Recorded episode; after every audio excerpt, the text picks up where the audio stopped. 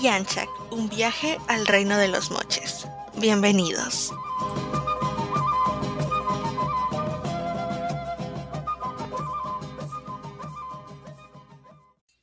Buenos días, buenas tardes, buenas noches, dependiendo en el momento y horario que lo estés escuchando.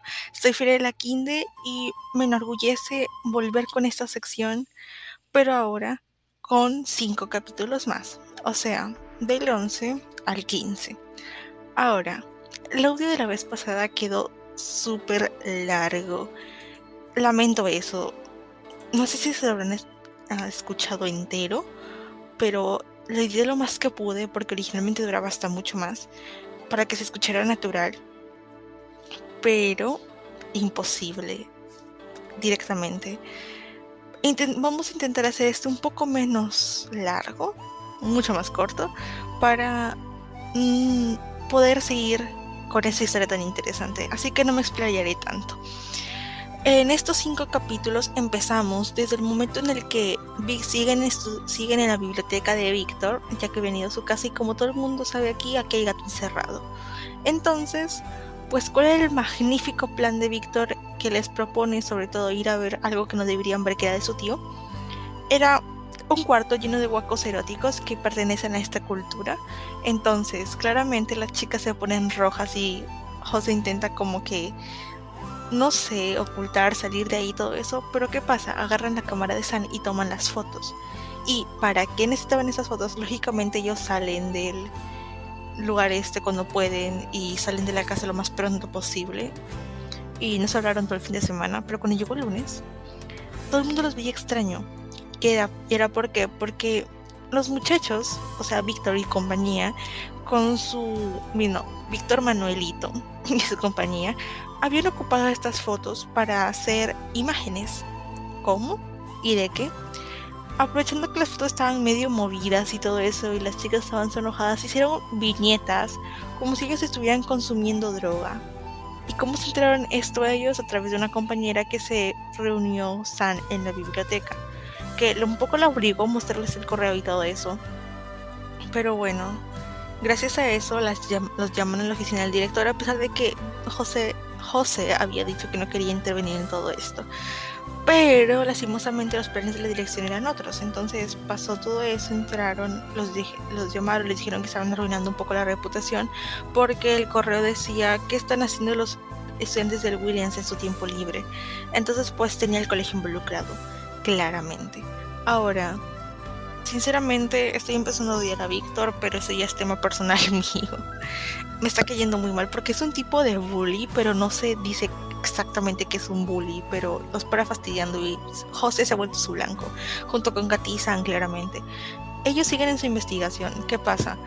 Eh, a todo esto, pues les sale un viaje a un, eh, a un sitio arqueológico que es la Huacacao Viejo que está en el Brujo donde sí es donde se, se encontró los restos de la señora de Cao.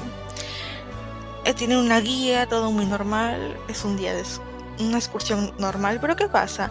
Por, eh, les dicen que para su investigación claramente del perro viringo, perro sin pelo, pues encontraron el dato de que hay, de que antiguamente, muy probablemente los perros sin pelo son una mutuación, una mutuación, son la versión actual, no, no sé decir esa palabra, lo siento.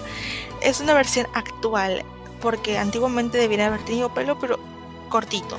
Y claramente, pues, hay, según la teoría de la evolución que nos. que muy probablemente la deben haber escuchado, pues dicen que las especies eh, proceden a cambiar ciertos factores dependiendo de viven y dependiendo de su propia supervivencia. Entonces, en ese mente, pues es lo que probablemente ha pasado. ¿Qué pasa? Ellos encuentran uno y como lo necesitan para su investigación, dicen, deciden seguirlo y para tomarle una foto. San lo intenta una, no lo consigue y ¿qué pasa? El perro se esconde en uno de estos, en uno de estos lugares de la Huaca. ¿Qué pasa? Pues directamente Sam, que es con la que está en la foto, está tan entusiasmada que no se da cuenta que pasa eh, un conjunto de arena que es hasta donde los turistas pueden llegar. Ella lo salta, lo pasa y continúa que claramente pues no es una buena idea porque ellos están de visita, más la reputación del colegio y todo eso. Pero bueno, lo, Katy y José los, la siguen sin problemas, sin darse cuenta de todo. Y gracias a esto, Víctor la mole les grita, le grita a José, uy, la Miss te va a regañar, ya fuiste. Pero este no se detiene a pensar que lo que está haciendo está mal. Y yo dije, aquí ya se metieron en problemas, ya fue todo. Pero ¿qué pasa? En un momento, pues, lo consiguen entrar en un lugar así, que yo lo imagino como un cuarto. Pero, ta, ta, ta, ta, ta, todo el mundo sabe aquí que, como ya sabemos, pues, eh, el perro es como el guía para pasar, para irse a la otra vida, o a, otra dimensión, a otro tiempo. ¿Qué pasa? Los, el piso cede y se derrumba, ellos caen, se golpean, pero cuando despiertan, raramente ese lugar desgastado está no está desgastado, está como 3 metros, bien construido, está perfectamente pintado de blanco. Muy raro todo esto, ¿no? Entonces, directamente no saben qué está pasando, pero cuando se despiertan, pues el primer despertarse es José, ve su teléfono, el teléfono dice que supuestamente son las 3, claramente está fuera de servicio y con las justas tiene batería, pero Sam consigue su foto. ¿Qué pasa? Al momento de salir, viene un niño todo vestido con eh, un, un, traje de algodón ocre, como lo describen en los libros y como lo han visto en, en la visita, exactamente igual. Y que su nombre es Miker y raramente habla mochica, que es una lengua muerta, que un poco San la aprendió bastante porque se obsesionó según dicen sus amigos, pero ahorita le está sirviendo. Ahora, lo que se están dando cuenta que el chico está enfermo porque está vomitando y recuerdan lo que les había dicho el guía Emiliano, que es el que los acompañó a decir, como guía turístico para la Huaca. Claramente, él les había dicho que antes de hacer los sacrificios tanto humanos como de animales les, hacían una purificación, que lo que hacían era darle San Pedro más otra cosa y pues esto hacía que se pusieran a enfermos con náuseas y todo esto para después de purificarlos entre muchas comillas, pues hacer el digno sacrificio. Claramente, pues estas cosas lo hacían para enterrarlos, bueno, matarlos y enterrarlos junto con gente importante como podría ser la señora de Cao. Estos amigos se dan cuenta de esto y le dan una pastilla, algo, y el chico normal, hasta que dicen, oigan, hay que escondernos, sea que mm, Mickers entra con ellos, les da una manta y los esconde. Claramente porque escuchan unos ruidos y pasos. A todo esto, después de que se, se aleja eso, porque es como una marcha con, parecerían tambores, algo así salen de allí y dice, obviamente el Mochik o Moche les dice que van a ir a su casa. Todo el camino ellos van cubiertos para que no les ven la ropa y van mirando hacia abajo y todo eso. Y con el, camino se toparon con unos guardias, mm, podría decirse, porque eran hombres a pesar de la baja estatura eran musculosos y todo eso, pero claramente no tenían Sí, eh, claramente al principio estaban por el perro, pero después volvieron a ver la dirección en, la que nuestros amigos se escondían.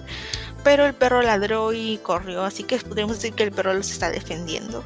Ahora, el perro raramente siempre se la pasa pegada, pegado a José.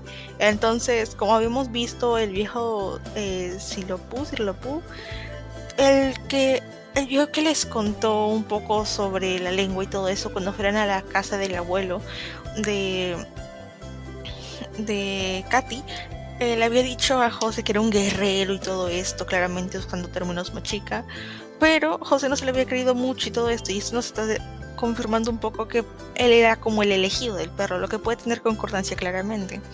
Y bueno, este es el resumen de los capítulos del día de hoy. Espero les haya entretenido, gustado. Así que nos vemos en la siguiente con cinco capítulos más. Eh, cuídense, tomen agua, no salgan, sobre todo por tiempos de pandemia. Y esto está lanzado cerca como una semana del aniversario de la independencia del Perú, nuestro bicentenario. Así que no sé si grabaré otro episodio cuando sea más cerca del bicentenario, pero por si acaso, feliz bicentenario, felices fiestas patrias adelantadamente. Hasta la próxima.